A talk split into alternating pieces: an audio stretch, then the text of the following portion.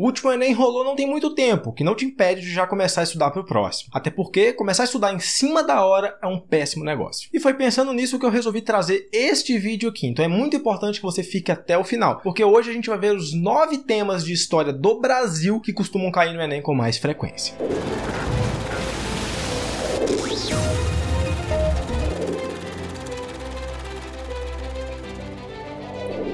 Meu nome é Felipe Drummond, eu sou estudante de licenciatura em História e você está no História com Drummond. Antes da gente dar continuidade, que tal você se inscrever aqui no canal, deixar o seu like e mandar o vídeo para um amigo que também vai prestar o Enem ou algum outro vestibular. Mas voltando, eu organizei aqui os temas em ordem cronológica, tanto para facilitar a apresentação e facilita muito também os seus estudos. Então vamos lá ver os nove temas de história do Brasil que mais caem no Enem.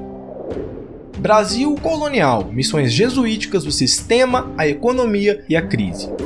Para começar a estudar esse tema, é muito importante que a gente entenda a importância das missões jesuíticas no processo de colonização do Brasil. O objetivo principal dessas missões era criar aqui no Brasil uma sociedade que seguia aquele modelo né, cristão europeu típico da época. E obviamente que isso passaria por cima de culturas dos povos indígenas, né, que já viviam por aqui, que vai gerar aí uma série de problemas. E como o período colonial dura aí mais de 300 anos e é muita coisa para estudar, eu sugiro que você divida ele em três pontos principais. O primeiro é o sistema colonial, como se organizava a política e a sociedade da época. Quais eram os cargos, né, qual era a hierarquia das pessoas da sociedade civil e também dos políticos e tudo mais. Já na parte econômica a gente vai entender alguns ciclos, como o do pau-brasil, da cana-de-açúcar, do ouro, né, da extração de outros outros minérios. E também, obviamente, isso é muito importante de entender tanto na parte social quanto na econômica, que é o tráfico de escravos. E para fechar, a gente vai entender a crise do Brasil enquanto colônia. Uma coisa que começa ali a se movimentar já no final do século 17, né, mas que vai culminar na independência do Brasil lá em 1822. Processo de independência do Brasil.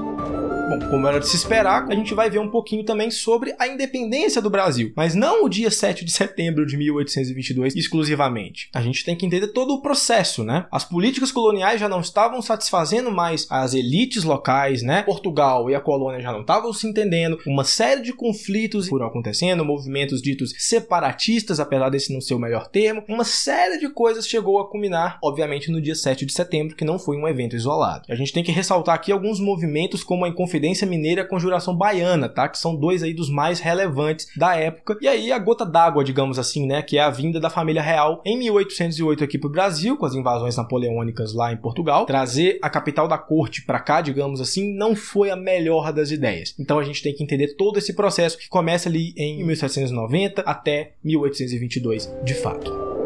Segundo reinado.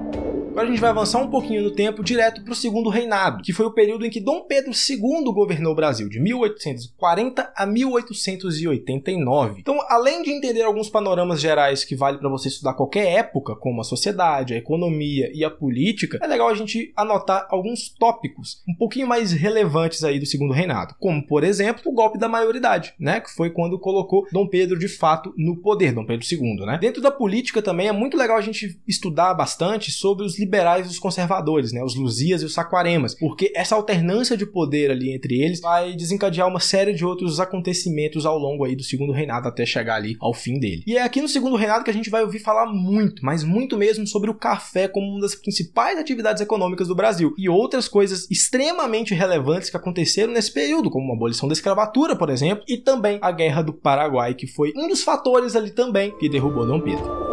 República Oligárquica Agora a gente vai avançar um pouquinho mais no tempo e vai ver a República Oligárquica. Da proclamação da República em 1889 até 1894, que é quando começa esse período que a gente está vendo aqui agora, a gente tem a primeira fase da República Velha, que é a República da Espada, né? Marechal Deodoro, Marechal Floriano Peixoto, mas a gente vai deixar eles um pouquinho de lado e conversar sobre eles depois. A gente vai ver esses períodos em que as oligarquias, né, os grandes cafeicultores principalmente, os produtores de café e de leite, vão alternar no poder. Oligarquias essas que são predominantemente de Minas Gerais e de São Paulo. Em esse nome da política do café com leite, né, justamente pela importância da produção de cada um, né? Minas Gerais aí com leite e São Paulo com o café. E a gente precisa entender as principais características dessa época, né? Tipo, o voto de cabresto, o coronelismo e a política dos governadores. E uma coisa muito interessante de você estudar isso sobre qualquer período histórico é você analisar as revoltas que tiveram na época. E assim, revolta é o que não falta na República Oligárquica. A gente tem a revolta da vacina, a guerra do contestado, a gente tem a revolta do Forte de Copacabana, enfim, tem várias revoltas populares aí que é muito interessante da gente dar uma analisada, porque vai ajudar a gente a entender muito bem o contexto da época. Era Vargas.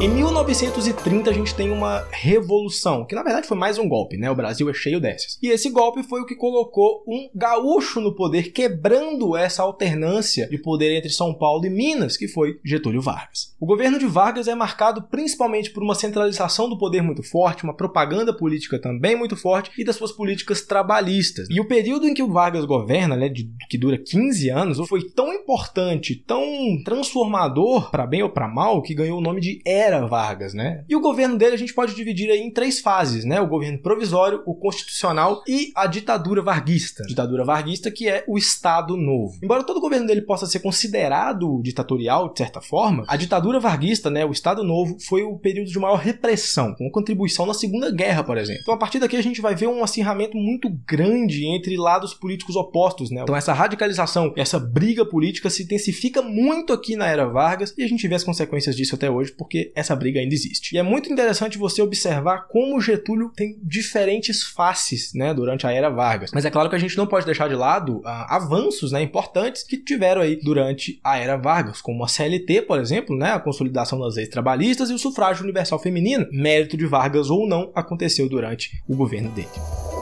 Governo de Juscelino Kubitschek, o JK.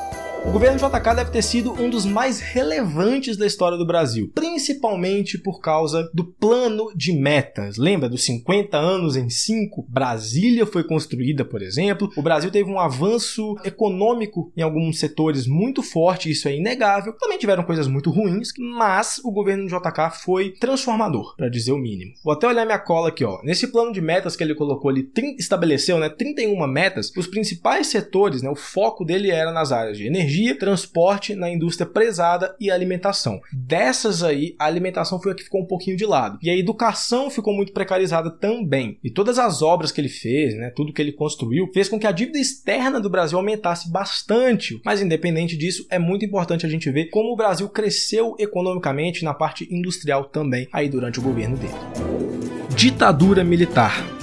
Bom, a ditadura é um momento da nossa história muito delicado e muito complexo, né? Mas pra gente entender muito bem essa, essa matéria, né, que embora a gente esteja vivendo um momento que pode ser que a ditadura não caia tanto no Enem, você sabe por quê, mas eu não quero citar aqui, é muito bom que você tente entender a motivação, principalmente. O que que levou ao golpe? Começa daí. Além disso, é muito importante que você veja a principal diferença, né, entre os presidentes militares, né, entre os militares aí que governaram o Brasil. Porque de Castelo Branco a Figueiredo tem uma mudança de postura enorme a repressão aumenta bastante até chegar ali no Médici, por exemplo, depois dá uma afrouxada, né, até que o Figueiredo acaba com, com a ditadura, enfim. E principalmente os atos institucionais, principalmente o AI-5. Por causa do AI-5, o período ali em que ele foi promulgado foi chamado de anos de chumbo, porque foi o momento de maior censura, maior perseguição, maior tortura, morte. Então, assim, é muito delicado falar de ditadura militar? É, mas talvez desses momentos todos que eu citei seja o mais importante de ser estudado governos pós-ditadura militar, a nova república. E finalmente a gente chega até 1985, quando acaba a ditadura, né? Tancredo Neves é eleito indiretamente, que não chega a assumir, porque ele morreu. Quem assumiu foi o Sarney, né? Que era o vice dele. Depois do Sarney, a gente tem a primeira eleição direta, ou seja, a população escolheu um presidente depois de mais de quase 30 anos, se bobear. E quem foi eleito? Fernando Collor de Mello. Enfim, é importante que a gente veja esses momentos aí, os movimentos diretas já também, é um momento aí da redemocratização, palavra chata, né? Que é muito importante e indispensável da gente estudar. Foi durante o governo do Sarney, inclusive, que foi promulgada a atual Constituição, né? A Constituição de 88. Também foi criado o Mercosul, né? Quando o Brasil e a Argentina se aproximaram. Então tiveram alguns avanços bem interessantes. Aí depois a gente tem o governo do Itamar Franco, com a criação do Plano Real, né? Que na época o ministro da Fazenda, Fernando Henrique Cardoso, elaborou. FHC, que teve teve aí dois governos, Lula que teve dois governos, a Dilma que teria dois, mas aí tiraram ela antes da hora. Aí teve um restinho de Temer e agora, infelizmente, a gente tem aí o Bolsonaro no poder. Mas tudo bem, a gente ainda vive numa democracia e a gente tem que continuar lutando para que ela se mantenha. Bom, a história do Brasil está longe de ser uma coisa muito simples e muito menos curta. Então começa a estudar agora mesmo e divida os temas que eu citei aqui em subtemas para facilitar ainda mais os seus estudos, beleza? E se esse vídeo aqui te ajudou, por favor, considere se inscrever aqui no canal para retribuir essa ajuda e mandar o vídeo para algum amigo. Então, no próximo vídeo a gente vai ver os temas de história geral que mais caem no Enem, tá bom? Não perde, então se inscreve aqui no canal. Mais uma vez, meu nome é Felipe Drummond. Valeu!